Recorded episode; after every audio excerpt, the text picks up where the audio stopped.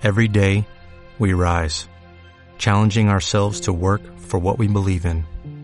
At U.S. Border Patrol, protecting our borders is more than a job, it's a calling. Agents answer the call, working together to keep our country and communities safe. If you're ready for a new mission, join U.S. Border Patrol and go beyond. Learn more at cbp.gov/careers. Muy buenos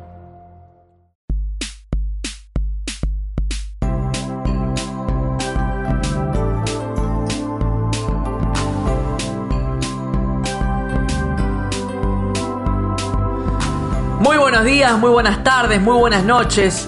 No importa en realidad qué momento del día sea y tampoco importa desde qué parte del planeta Tierra me estén escuchando porque esto es un podcast. Y los podcasts uno los baja cuando quiere y los escucha cuando tiene ganas. Este es el podcast de El Camino de la Creatividad, el podcast que acompaña un libro del mismo nombre y mi nombre es Facundo Arena. Y un poco la idea de este, de este podcast es ir extendiendo, desarrollando un poco más los temas este, de mi libro sobre creatividad, publicado ya hace un añito. ¿Cómo pasa el tiempo? Hace un rato estaba mirando un video del episodio número 1 o número 2 de este podcast que fue en enero y el año se pasó volando. Estamos en el año 2017. Para aclararlo, eh, el podcast empezó en enero o febrero del 2017 y ya estamos mañana en diciembre ya. En pocos minutos somos diciembre y la verdad es que el tiempo se pasa rápido cuando uno se pone a crear. Y este ha sido un año muy intenso para mí por eso se me ha pasado muy rápido. Y, y, vamos a hablar un poco más de eso. En el episodio anterior hablamos del tiempo y de cómo el tiempo eh, no es el mismo tiempo cuando estamos creando que cuando estamos haciendo otro tipo de cosas. Y hoy vamos a entrar en profundidad en un aspecto que tiene mucha relación con el tiempo, que en el libro se llama eh, el ritmo, y está en el capítulo 9. ¿Qué es el ritmo creativo? Bueno, el ritmo creativo es eh, de alguna forma la dinámica por medio de la cual se desarrolla un proceso creativo. Uno a veces piensa que, mm, que crear es algo, una actividad en la cual uno se pone a hacer y esa actividad mantiene un ritmo constante. Y lo cierto es que ese ritmo o esa dinámica va variando, va fluctuando, ¿sí? Como todo en la vida, nada es absolutamente constante, todo tiene pequeñas fluctuaciones. Eh, el tiempo también. Eh, y entonces lo importante del ritmo creativo es sobre todo entender cuáles son esas principales diferencias o esas principales fluctuaciones para así poder, por un lado, aprovecharlas mejor o sintonizar mejor con ellas y por el otro lado, no frustrarnos cuando estamos en una etapa determinada del ritmo creativo y nuestra cabecita o nuestro corazón tiene muchas ganas de estar en otra etapa que es generalmente lo que nos suele pasar a todos los creativos. Así que bueno, un poco el abordaje respecto al ritmo en el proceso creativo tiene que ver con identificarlo. Eh, y la primera etapa que yo desarrollo en este, en este capítulo número 9 del libro es el estado de flow, que ya lo hemos mencionado en algunos episodios anteriores y tiene que ver con ese estado en el cual uno está en un fluir pleno y absoluto, en una conexión muy íntima, en una especie de, trance con aquello que está haciendo. ¿Sí? Eh, una analogía con el estado de flow para aquellos que no tienen actividades creativas muy frecuentemente puede ser, por ejemplo, cuando uno se junta a tener una charla en algún café con algún amigo o con alguna amiga y de repente esa charla se vuelve profunda y hay una conexión muy intensa entre las dos personas y se pasan las horas y, ni, se dan cuenta los dos. Bueno, ahí están en un estado de, de, conexión tan íntimo que fluye la cuestión. ¿sí? Lo mismo sucede con las actividades creativas. Yo puedo estar haciendo una ilustración, poniéndome a dibujar, agarro papel y lápiz, de repente me conecto con alguna emoción, me conecto con algún recuerdo, me conecto con alguna experiencia íntima mía, que forma parte de mi historia, que forma parte de mi, bagaje, que forma parte de mi subjetividad, de mi forma de mirar el mundo, y empiezo a crear, y empiezo a dibujar. Y entonces los trazos brotan, y, todo fluye, y, me, de alguna forma me olvido de mí mismo. ¿Sí?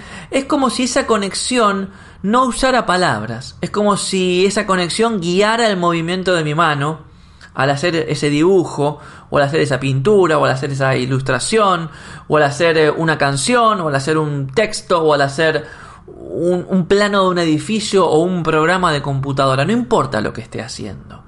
Lo que importa es que entro en un estado de conexión tan profundo que de alguna forma sé cuál es el próximo paso. La misma obra me va indicando siempre cuál es el próximo paso. Y es muy interesante eso, porque hemos hablado ya en, varias oportunidades en este podcast de este, de, esta, de este diálogo creativo, ¿no? Entre lo que yo tengo para dar y lo que la obra me, pide o, o me responde.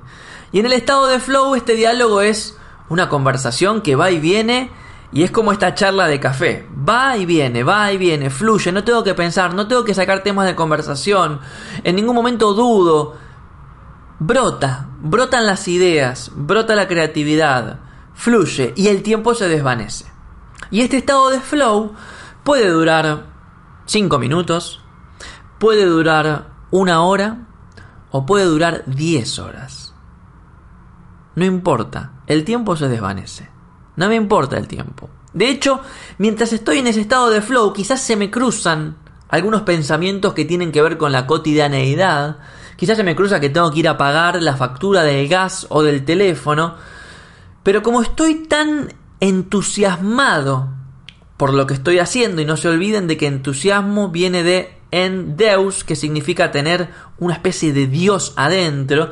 Entonces estoy tan entusiasmado con lo que estoy haciendo que mi visión del resto de las cosas, mi visión de la realidad cotidiana, mi visión de las rutinas, incluso mi visión de los problemas y los obstáculos normales de la vida, es absolutamente positiva. Es, ah, sí, cierto, tengo que ir a pagar la factura de gas, pero voy después. Porque ahora tengo algo que es muy importante y que me hace muy bien y que me nutre mucho. ¿Ok? Entonces, el estado de flow es algo que es innato en, todo, en toda actividad creativa y es, por eso es tan importante. Porque si de repente yo tengo una vida en la cual las cuestiones no fluyen tanto, porque tengo un trabajo que quizás no me nutre tanto, o porque estoy en una relación que quizás no me nutre tanto, o porque estoy rodeado de problemas y desafíos que quizás no me nutren tanto, tener una actividad creativa tener un encuentro con alguna actividad que tenga una conexión muy íntima con lo que yo quiero hacer, o con lo que a mí me apasiona de repente, es una ventanita o una puerta de entrada hacia un momento de estado de flow, de estado de fluidez. ¿Sí?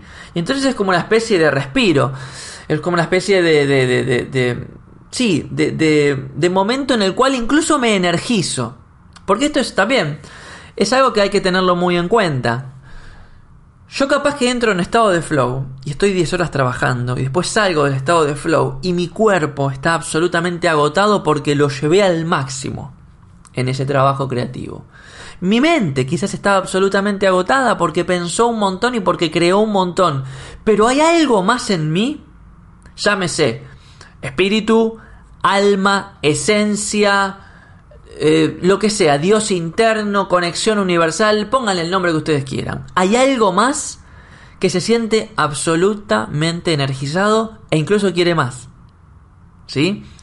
Y ese algo más, esa parte de mí, difícil de explicar evidentemente porque estoy poniendo un montón de palabras distintas, esa parte de mí que se llena de energía, después yo la puedo canalizar en otras actividades. Entonces, si yo tengo como decía antes, una rutina en la cual todo me reclama, todo me cansa, todo me demanda, nada me nutre, ¿sí? Y después tengo una actividad creativa, una hora, ¿eh?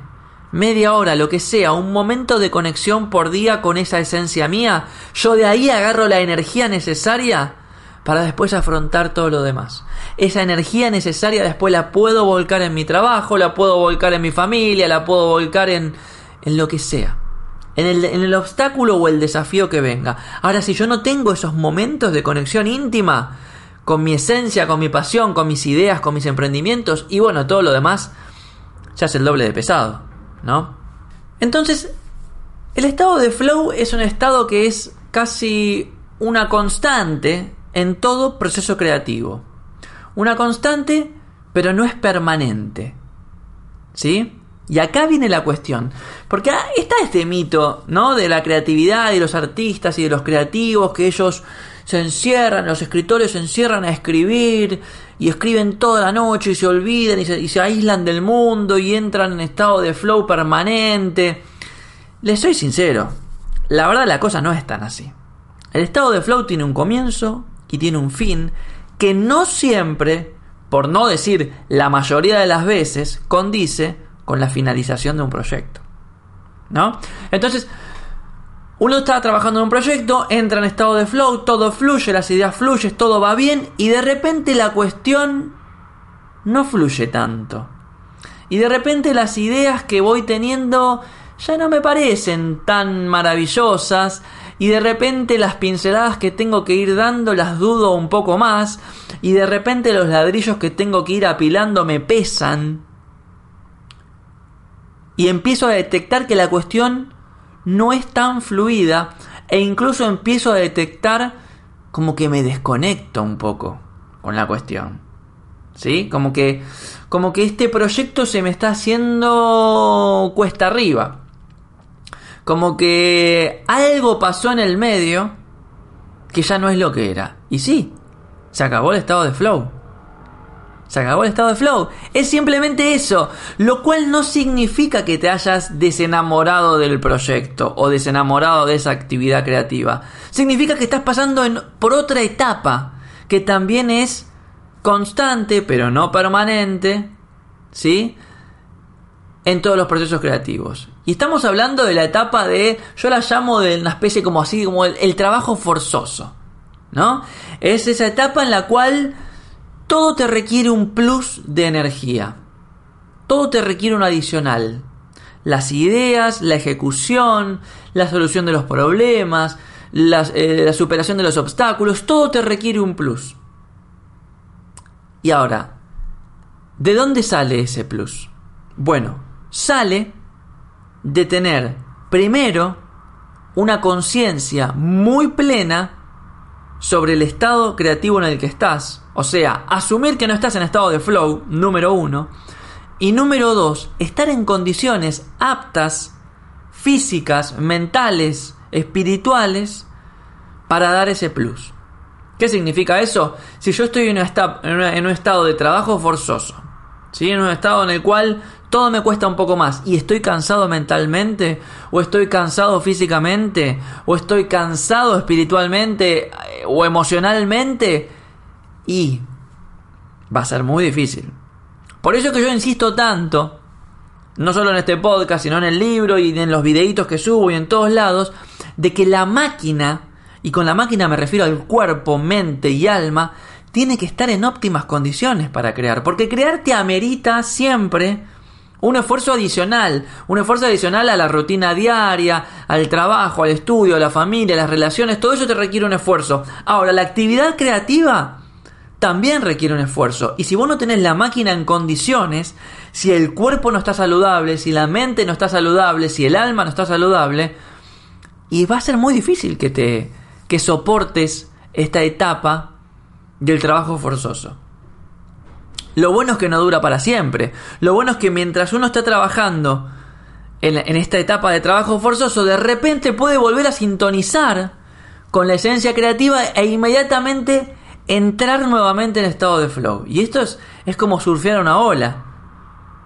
Quienes hayan tenido actividades creativas, quienes hayan trabajado en algún tipo de obra o de proyecto propio, habrán notado que pasan por momentos, momentos en el cual se recontra entusiasman y momentos en el cual quizás no se sienten tan entusiasmados, pero avanzan igual y mientras van avanzando van redescubriendo esa relación de ida y vuelta con el proceso creativo y ¿qué pasa? Se vuelven a enamorar, vuelven a entrar en estado de flow y todo vuelve a fluir como antes.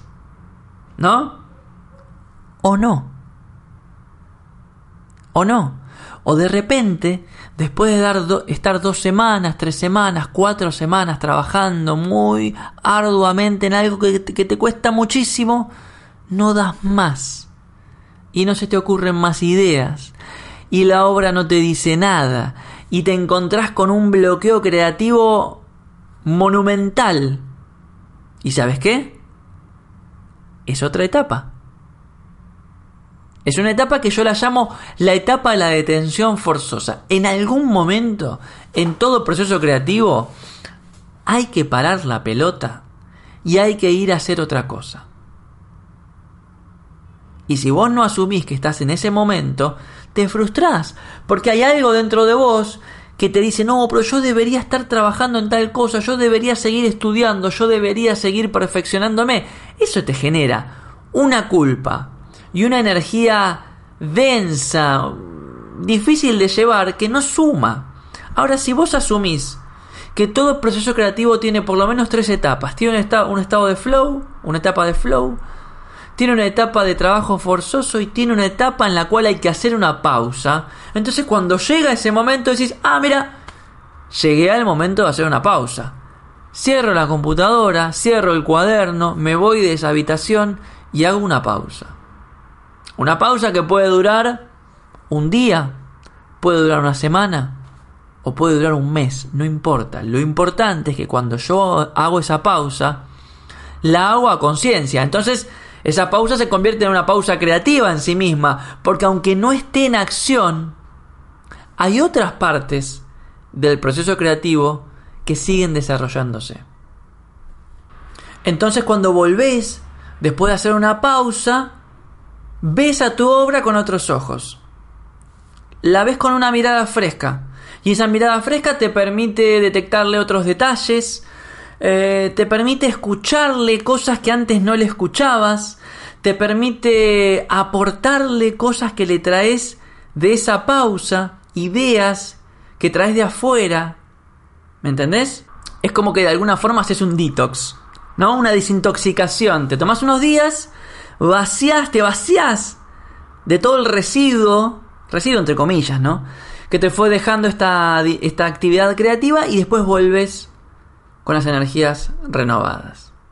¿Ok? Y cuando vuelves, quizás inmediatamente sintonizás con el estado de flow. Quizás no. Quizás volvés y te encontrás con una etapa de trabajo forzoso y tiempo después te volvés a sintonizar con el estado de flow. Nunca se sabe. La gracia es que el misterio no se revela, ¿no? En el proceso creativo. Entonces, lo lindo de esto es que uno nunca sabe cuándo va a pasar de un estado al otro y esto se convierte en algo así como como el recorrido de un laberinto. Uno va de un estado al otro, va hacia adentro, va hacia afuera y siempre va dando pasos en la oscuridad y siempre se va sorprendiendo y siempre va descubriendo y siempre se va autodescubriendo. No te olvides que todo proceso creativo es un proceso de descubrimiento hacia afuera pero al mismo tiempo lo es hacia adentro. Conoces hacia afuera y conoces hacia adentro, ¿sí? Eh, ha sido importante este, este capítulo 9 del podcast porque hicimos bastante hincapié en el valor de tener una actividad creativa. Pensalo un poco vos en tu vida, ¿no? ¿Qué, actividades creativas tenés durante tu semana, qué actividades creativas en el sentido que tengan algún tipo de conexión interna muy íntima con algo esencial tuyo, con algo que te apasione, con algo que te moviliza. ¿Cuántas veces por semana te conectas con eso? ¿Cuánto tiempo? ¿Es suficiente el tiempo? ¿Podrías hacer más tiempo para conectarte más con eso? Pensalo un poco, hace un balance, es importante. No siempre es fácil no siempre es fácil. No es, fácil para mí, no es fácil para nadie. A veces pasan semanas en las cuales uno no se puede ni siquiera acercar a esa actividad creativa. Por lo cual el estado de flow queda como una idea muy lejana, ¿no? ¿Sí? Pero lo importante es al menos darse cuenta que existe esa necesidad. Y entonces, como siempre digo, pasito a pasito, quizás a través de un plan, ir tratando de acercarnos a esa esencia creativa que cada uno de nosotros tenemos. ¿Sí? Y una vez que ya estamos cerca de esa esencia creativa o que ya estamos en el baile, bueno, hay que bailar y no se baila siempre igual. Hay momentos. ¿eh? Se baila rápido, se baila lento, se descansa para poder seguir bailando y lo mismo pasa con el ritmo creativo en todos los procesos creativos. Bueno, espero que este, mm, episodio te haya gustado. Hoy estoy solo, nuevamente. No, no, tengo, no tengo invitado, pero me pareció que meritaba, que meritaba un encuentro así, mano a mano, entre vos y yo, uno a uno, para hablar de este tema que era, que era bastante importante. Me encantaría conocer tu opinión. Como siempre te digo, me podés escribir en www.facundoarena.com vas a encontrar eh, algunas noticias sobre mi actividad, pero sobre todo vas a encontrar los enlaces de contacto conmigo. Si me quieres escribir un mail o me quieres seguir en las redes, escribime, contame qué te pareció, contame tu experiencia. Siempre nutre, siempre suma. Mi idea siempre es compartir un poco de lo que voy aprendiendo cada día en mi propio camino creativo, pero ¿sabes qué es lo que más me nutre? Conocer tu camino creativo. Eso es lo que más me nutre. Justamente Mira, te cuento algo. Ya que estamos solos. Este. Hoy hablaba con mi mujer y le decía que estoy terminando mi próximo libro, que se llama Crear o Reventar. Y es un libro muy distinto al camino de la creatividad. Probablemente pase un año hasta que el libro esté eh, impreso en las librerías, así que te puedo adelantar un poco. Es un libro muy distinto. El camino de la creatividad vino de una etapa en la cual yo me dediqué a investigar mucho y a estudiar mucho y este nuevo libro, Crear o Reventar, viene de una etapa en la cual me dediqué a, entrar mucho en acción. Y en la acción hay mucha experiencia. Y en la experiencia hay descubrimiento y hay conocimiento. Entonces, eh, un poco eh, eh, uno va aprendiendo, no solo de la acción propia, sino también de la acción ajena, de la acción del otro. Y no quiero dejar de, invitarte a que te conectes, a que me escribas, a que me cuentes o a que nos cuentes ahí en las redes sociales a todos los que estamos conectados acerca de tu propio proceso creativo. Eh, Crear o Reventar es un libro que ah, todavía estoy terminando, estoy terminando de darle forma, ya está escrito, pero ahora le estoy como dando como, como estructura de libro, porque lo escribí con una dinámica muy caótica. Básicamente lo que hacía era todos los días sentarme a escribir lo, que, lo primero que se me cruzara en la cabeza respecto a la creatividad y al hacer y ahora estoy ordenando todo eso y la verdad es que está quedando muy lindo y no te puedo contar más. Calculo que quizás en la medida que vaya avanzando en los próximos episodios del podcast te contaré más. Este podcast terminará dentro de tres o cuatro episodios porque se me acaban los capítulos del libro, pero ya veremos que seguiremos haciendo, ¿sí? Bueno, te recuerdo, mi nombre es Facundo Arena. En facundoarena.com te podés eh, contactar conmigo. Espero que te haya gustado. Te mando un abrazo grande y nos estaremos escuchando en una próxima oportunidad. Dale más potencia a tu primavera con The Home Depot. Obtén una potencia similar a la de la gasolina para podar, recortar y soplar con el sistema OnePlus de 18 voltios de Ryobi desde solo 89 dólares. Potencia para podar un tercio de un acre con una carga. Potencia para recortar el césped que dura hasta dos horas. Y fuerza de soplado de 110 millas por hora. Todo con una batería intercambiable. Llévate el sistema inalámbrico OnePlus de 18 voltios de Ryobi. Solo en The Home Depot. Haces más. Logras más.